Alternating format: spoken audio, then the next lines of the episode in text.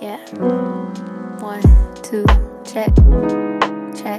One, two. 嗨，各位好，欢迎来到半瓶醋电台，我是奥巴庆。今天呢，职业性价比系列跟大家来聊一聊房子里的秘密。一个房地产行业的从业者讲述哈，在这儿呢，感谢讲述者哈，他的名字有点意思，叫单 P 哈，讲述的本片的行业秘密。他说：“我的行业呢是和房地产相关，主要负责策划和销售，可以分包，你也可以一条龙。说白了呢，就是前期的楼盘包装，外加后期的楼盘销售。这其中啊，其实每一层每一步都是拿佣金的，跟别的行业不同，我们赚的是双份儿钱，既挣了开发商的钱，又赚了客户的钱。这个行业呢，在二零一四年之前绝对是暴利行业。用句老话说，就是风口上的猪。基本上只要是公司的高层啊，稍微有点头脑，稍微勤快点儿，那都是盆满钵满。后期呢，慢慢的政策收紧了，房地产行业迅速洗牌，与之相关的行业呢，也都进入到了寒冬，大浪淘沙。再借用一句老话，就是潮水退了，你才能发现谁在裸泳。相信有相关行业经历的都体会过寒冬的感觉哈。这两年呢，大部分我们这个行当要探索三四线城市，要么就得经历非人的竞争和死扛了。能留下来的，不是转了运营方向，就是真正有背景、有实力的。毕竟寒冬嘛，首先你得先挺过来，才能够谈东山再起。以前开开会、动动嘴皮子，忽悠一下开发商就能够赚钱的日子呢，已经一去不复返了。我们就从买房的角度来看一下这个行业的秘密哈。买房啊，其实大致分几类人，首先就是各种级别的领导们，就是大佬们啊。第二个就是真正买来住的百姓以及炒房的。在这儿呢，我们要跟大家重点说一下大佬们。为什么我只把领导叫做大佬，而不是说那些？企业老总啊，做生意的，甚至矿老板们这类的有钱人不行，而是在开发商眼里，再有钱的生意人也只是同行。真正不能得罪的，甚至得赔钱的，就是这些跟政府有关的。在他们眼里，只有政府的才是大佬，其他的，除非是自己丈母娘来卖房，不然的话都一样。而且啊，这个原则越小的地方越好使。每个楼盘开始之前呢，都需要申请。大佬们一般都是最先知道这个城市哪块要开发，哪块要建地铁，哪块要拆建，甚至很多他们就是决策人。他们买房呢，自然不用像散户一样去售楼处看看沙盘，被精美的户型图所忽悠了。基本上，在这楼盘还没有进行销售的时候，已经按照他们的个人喜好、禁忌，甚至生肖风水，决定了哪户属于他们。有的甚至对邻居啊都会有要求。之前一个开发商呢，早在进行楼体设计的时候呢，就按照一个大佬的要求，在小区的楼网里设计了一个屋顶花园三层复式。从外面你根本看不出来这是复式，而且呢，层高和布局都进行了更高的要求。其他单元呢都是两米九的层高，而这个复式呢，单层起就是三米六。大家都知道，层高越高，人的居住舒适感就越强。当然了，也不能太高，又不是工厂，对吧？更厉害的是，这个三层复式呢有独立的电梯进出口，普通住户啊根本就发现不了。其他的什么额外增加的卫生间，在楼下的厨房上面啊，在楼下的主卧上面啊，这些都不值得一提。只能说住在楼下的自求多福，楼上别漏水了。这个楼盘在开盘没多久呢，就被抢购一空了。后来呢，我们又和这个甲方合作了其他楼盘。有意思的是，这个三层复式从一开始就进行装修，直到我们接手的另外一个楼盘也清盘了，居然还在装修。后来我实在无法抑制自己的好奇心呢，偷偷的去看了一下，想看看这个经历了差不多四年装修的房子到底是什么样子，才发现里面早就被改造的面目全非了。之前一层和二层设计的三个卧室呢，全部改成了衣帽间，卫生间也去掉了。后来可能装修到一半，发现一层居然没有卫生间，无奈呢，只得在楼梯下草草加了一个，无比狭促。只能说啊，大佬的世界我们不懂。再说另外一个故事，也是关于大佬的，是个三线城市，也是早早就留好了一个绝佳的单元位置，也是顶层和楼下一起改造的两层复式。不同的是，这次啊，大佬早早的就进行了装修，极度奢华的欧洲风，可以看得出来呢，是一个非常有品位的人。真人没有见过，只是在合同的时候呢，看过他太太，身材纤细，非常有气质，开着一辆灰色的辉腾。这个装修可以看得出来，正主很内行，甚至有着超前的设计思路。那个时候呢，他们就对起居室的设计，充分的活动空间已经有了构造。而不是跟一些土豪一样，一排真皮沙发，既不实用还笨重，除了炫富没别的效果了。那这套房子呢，最终结局也很匪夷所思哈，就在各方面装修都完毕了，通通风就可以搬进去的时候呢，房子的正主以几乎市场价二分之一的价格托我们给卖出去。当时的销售啊，也十分可惜这套房子。要知道，单单装修花费都不止这个价呀。要是卖给个不识货的客户，买回去一顿改，我们心里也是舍不得。好在最后找到了一位也算在当地有些文化见识的人物。就这样，我们依依不舍地告别亲儿子一样，把这套好房子卖给了他。正主其中的缘由呢，我们并不知道。但是呢，有个信号是足够明确的，就是他突然卖房的时候啊，刚好是习大大刚上台，大力打老虎。拍苍蝇的时候，好，聊完了大佬们，我们再来聊一聊普通人哈。咱们老百姓买房，普通老百姓买房啊，最应该注意什么呢？以下三点：第一个，格局，并不是我瞧不起普通人或者存在有偏见之类的哈，实在是这个行业水太深了，很多普通的老百姓呢根本不懂，那这就越发体现出懂行或者是略微懂行又直接一点，就是找关系的重要性了。毕竟咱们中国国情嘛，对吧？举个最简单的例子。关于户型设计，现在大多数的设计都是大客厅、大餐厅、小卧室，对吧？那这并不是开发商拍脑门决定的，而是经过了市场分析的。这种设计呢，其实对于现在的年轻人来说并不实用啊，因为现在年轻人呢对于隐私的需求很重，已经不存在一大家子都在客厅啊嗑瓜子看电视的需求了，或者说很少了。小夫妻或者一家三口，真实的需求就是需要自己的空间。丈夫呢需要书房，工作也好，玩游戏也罢；妻子呢需要足够大的卧室，可以自行的安排空间，玩手机或者工作之余呢学习充电，还要有足够的储物空间。甚至啊，小孩子们也要有自己的娱乐和游戏空间。可惜啊，现在掏钱的主要都是父母们，他们那个年代呢喜欢的是气派、面子。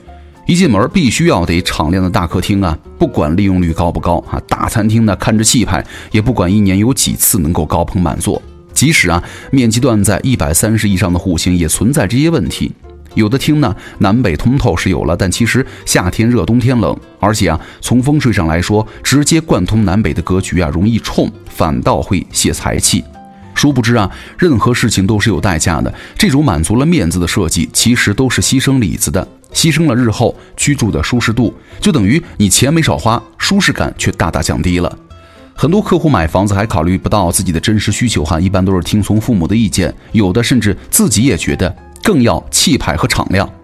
也倒是有见过真正懂行的客户，一眼就看到了问题所在。可惜呢，开发商又不会为了这一小撮懂行的来特地的设计户型。第二个，公摊，普通客户呢根本意识不到这些。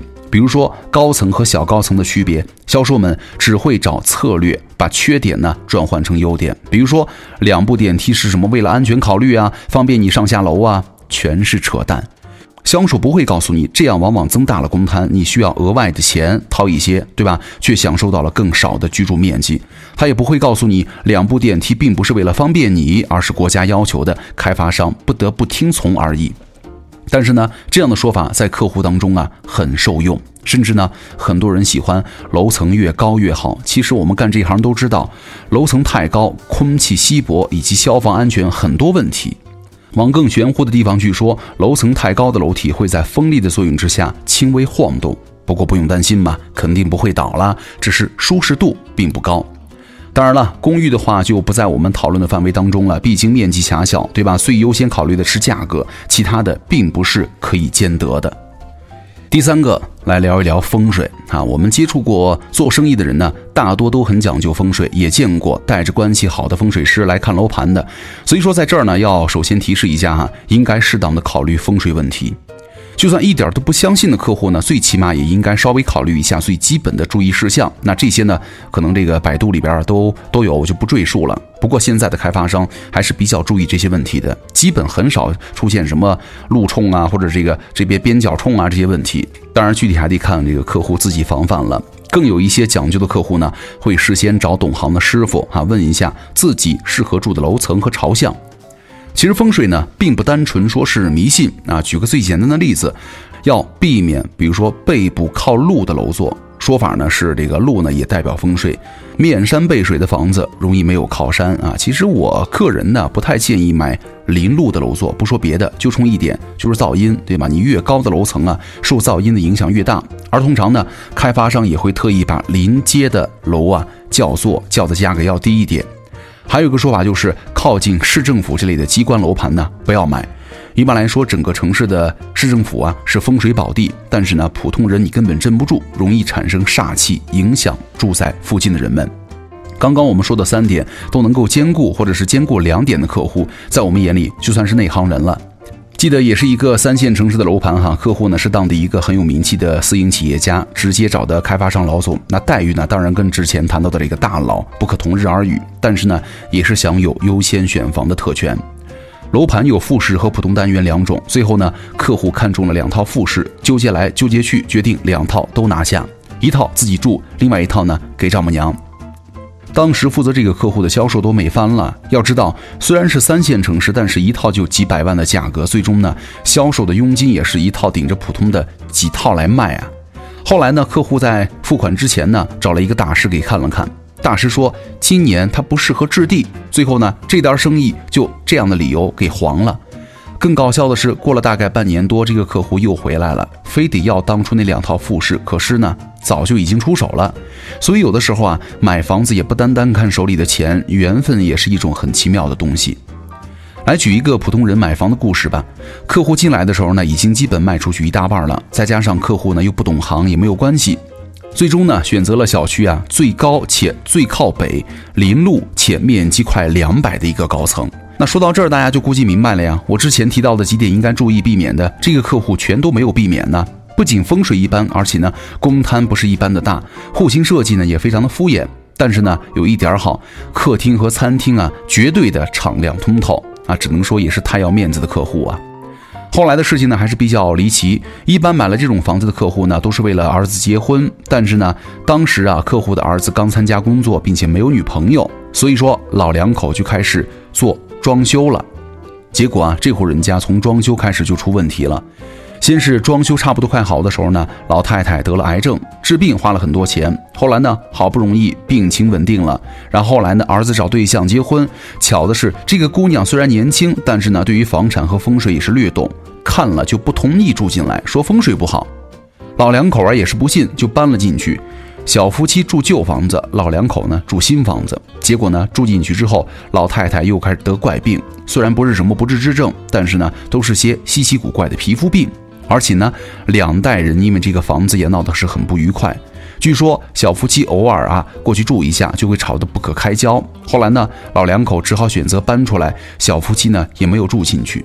巧的是，老太太的怪病也的确没有再得过，没有什么灵异事件哈，可能只是房子太大，老两口镇不住吧。好，我们再来说一说另外一个哈，炒房客。早年间呢，政策没有那么透明的时候，很多沿海城市的海景房啊，或者迅速发展的三四线城市的高新区的小区呢，是炒房客最容易光顾的。没别的，就是坐等升值，也不是自己住。这些房子呢，质量一般，但是呢，宣传非常到位，看房大巴经常拉着外地人一车一车的来选房。这其中呢，大部分都是炒房客，也有被忽悠的一些普通的投资人，想着买套海景房啊，夏天来住什么的。实际上呢，这类楼盘通常啊非常的偏远，交通和基础设施呢并不完善，本地人根本就不考虑，也只是忽悠一下外来大城市的人们，对吧？这方面呢，大家一定要擦亮眼睛了。不过这两年哈情况好很多了。那关于客户呢，就讲到这儿吧，不知道合不合各位的胃口哈。如果喜欢听的话，接下来呢我们也会重点给大家讲一讲售楼顾问的那些事儿，主要是售楼人员的八卦和一些销售的技巧，好吧？好，我们来看一看网友们的精选留言哈。多巴胺本体他说：“我就愿意买市政府旁边的房子，市政建设好，绿化好，碰到极端天气呢也不会停水停电，就算停了也会在第一时间修好。那这个好像有点道理，对吧？”网友时光暖心他说：“这个还真有感触。他说我就在这个行业的边缘工作，我们家买房子呢也是机缘巧合，缘分太重要了。”我们在别的房产呢订了房子，因为房子晚了，又订了另外一套。那这个房产公司呢上房早且便宜，开盘当天呢人员爆满，凌晨四点多去排队的有很多了。我老公啊找人排队，刚好呢里面有认识的人，怕最后呢没房子了，让熟人呢直接给贴上号了，也没管几号几楼层。结果呢这套房子被某个领导看中了，听说他们是找风水师看过整个楼啊，就这一栋这一户风水极好，给我们加钱，我们也没让。网友安安他说：“我妈最近在看房子，特别注重风水，还说不能买十六楼，因为跟我爸生肖犯冲。当时呢，我还笑他太迷信了。对了，还有一条特别重要，就是看房一定要在冬天下午的四五点钟去看。他说他们家是北方的，这样看才能够看得出来对面楼有没有堵到自己家的大部分的光线，房子的采光好不好，直接决定着屋子暖不暖和。啊，同样的楼层和格局，我家比同层的二楼暖和多了。”顺便说一句，我家植物养的都特别茂盛，搬给二楼的阿姨养了几天就不怎么好了。静待花开，他说回忆了一下哈，新房空了很多年没有装，开始装修的时候呢，对于我们的影响不好的人和事啊，一个个一件件的离开了，而装修呢也花了很长时间，现在也没装好，但快了。然后有很重要的事情发生了转机，这栋房子是联排，当初呢进屋上楼的感觉挺好的，就立刻成交了。就说我们这一栋啊风水挺好。当时怪不得就有一个设计师要用装修好的婚房跟我们换，还要赠送整套红木家具。但是我相信人品才是最重要的风水，所以说我现在啊迟迟也没有能够搬到新家里，所以说还是要提升一下自己才配得上这么好的房子。水平他说结婚的时候呢住的小房子，后来呢做生意把小房子卖了，一半投进去做生意，一半呢用来买房。小房子地段好，单价高，在房价低且规划好、发展快的地方呢，买了新房子。如今这儿的交通便利，购物休闲很便利，小区的绿化呢也很好，住的舒服。当时投入生意的钱呢没有赚到，我们有时候在想，如果当时是付了两套房子的首付，该多好啊！那人生没有如果，我有个奇怪的想法，感觉这房子和人是相互影响的，房子影响人，人的气场呢也影响着房子。网友阳光普照他说了。我买房子的时候呢，就像里面说的，丈夫呢要要个书房看书打游戏，妻子呢要要个大卧室安置自己的衣服和生活日常，孩子呢要要个儿童房，在里面啊空间里好好玩耍。看了好多楼盘都是大客厅、大餐厅，我们家几乎不来人呢，示范又简单。我要那么大客厅干嘛呢？一姐们儿喜欢大客厅，其实啊她比我还要宅，家里根本不来人。她果断买下了这个大客厅、小卧室的房子，住了一年多啊。问我在本市哪儿有质量好的大柜子卖？她要放在阳台啊，堆放生活杂物，因为卧室里实在放不下了。网友云光听他说了，去年呢我刚升级了一百六的大房子，果然啊哈，大客厅真的太大了，除了主卧可以放个大床啊、衣柜，还有走路的空。次卧呢放了床和衣柜之后，就只剩过道了。书房小的放个桌子和书柜就没地方摆了，房间大小真的不合理。比较好的是厨房也不算小，两个卫生间呢也还蛮方便。那我就好好利用大客厅吧，做做瑜伽呀，做运动都搬到了客厅里来。反正呢也没有多少人来。月亮他说，之前呢我们城市有个楼盘在老市政府的地基建的对面呢就是医院重点学校的学区房，但是呢在这个盘买的都是外地人，且当时啊房价同档次当中楼盘里是算低的。因为本地人呢讲究老爷们儿，一般人镇不住。面对医院说大门煞气重。网友大侠他说：“哇，我的心都要碎了。我们买的小区呢，最东北楼的最高层，上下两层，将近两百平，南北通透的朝向，电梯房。所以说我是完美的踩了所有的雷点吗？哈，我觉得这个房子自己住着满意、舒服就行了。好，那以上呢就是今天给各位带来的这个房产中介的故事了。我觉得有干货，还蛮有意思的。”那相信大家在买房的时候也曾经遇到或多或少的一些小问题吧？你们有什么问题呢？也欢迎各位来评论区跟我们一块儿来聊一聊，沟通一下了。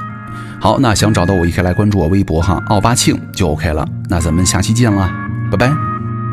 如果你问我是否有困惑，那答案是真的。想想也真扯，有人争着与现实交易着梦想，我却像倔强的孩子紧抱着不放。也路过收购梦想的市场，发现饶舌梦在那里没什么市场。这世上总有几个主角很固执，领衔着几个百折不挠的故事。我和我的一意孤行走远了。知道险恶，只能铤而走险了。翻山越岭过荒山野岭，把杂念结冰过，下定了决心。从那一天起，从那一天起，从那一天起。天起，我做了个决定。从那一天起，从这一天起，从那一天起，我下定了决心。总是徘徊在出发点的门前，将犹豫埋藏，一直伴随我成年。或许是担心失败时我不太善辩能言，又或许是面对失落感无法气定神闲。时常望着那模糊的镜面，对抗着失望的是那仅存的信念。空荡中释放和梦想擦出的静电，所期望的又能否得到应验？把那些扰乱的思绪放在脑中搅拌，让我做个了断，是对自己的挑战。又何必在意任何结果和所有原因？下笔前的刹那间，我下定了决心。从那一天起，从那一天起，从那一天起，我做了个决定。从那一天起，从这一天起，从那一天起，我下定了决心。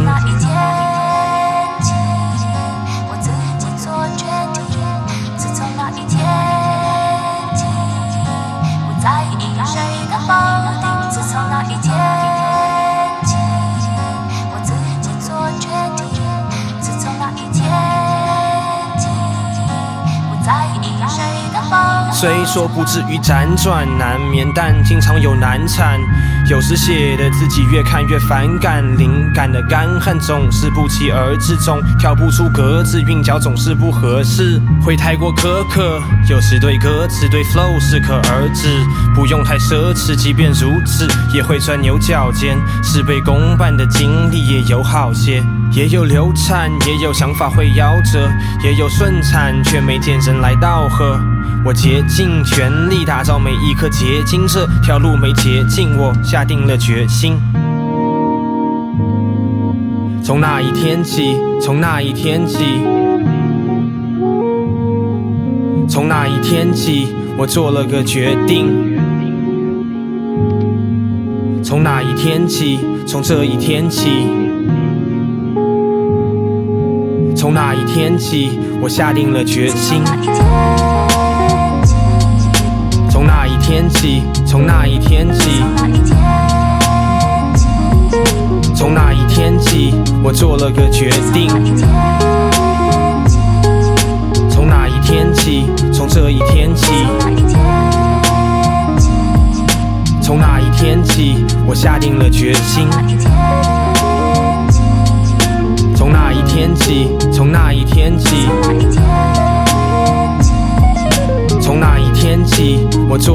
决定。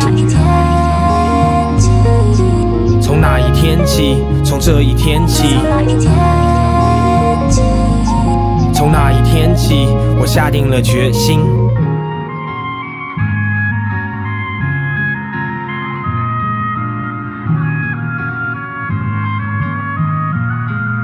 我下定了决心。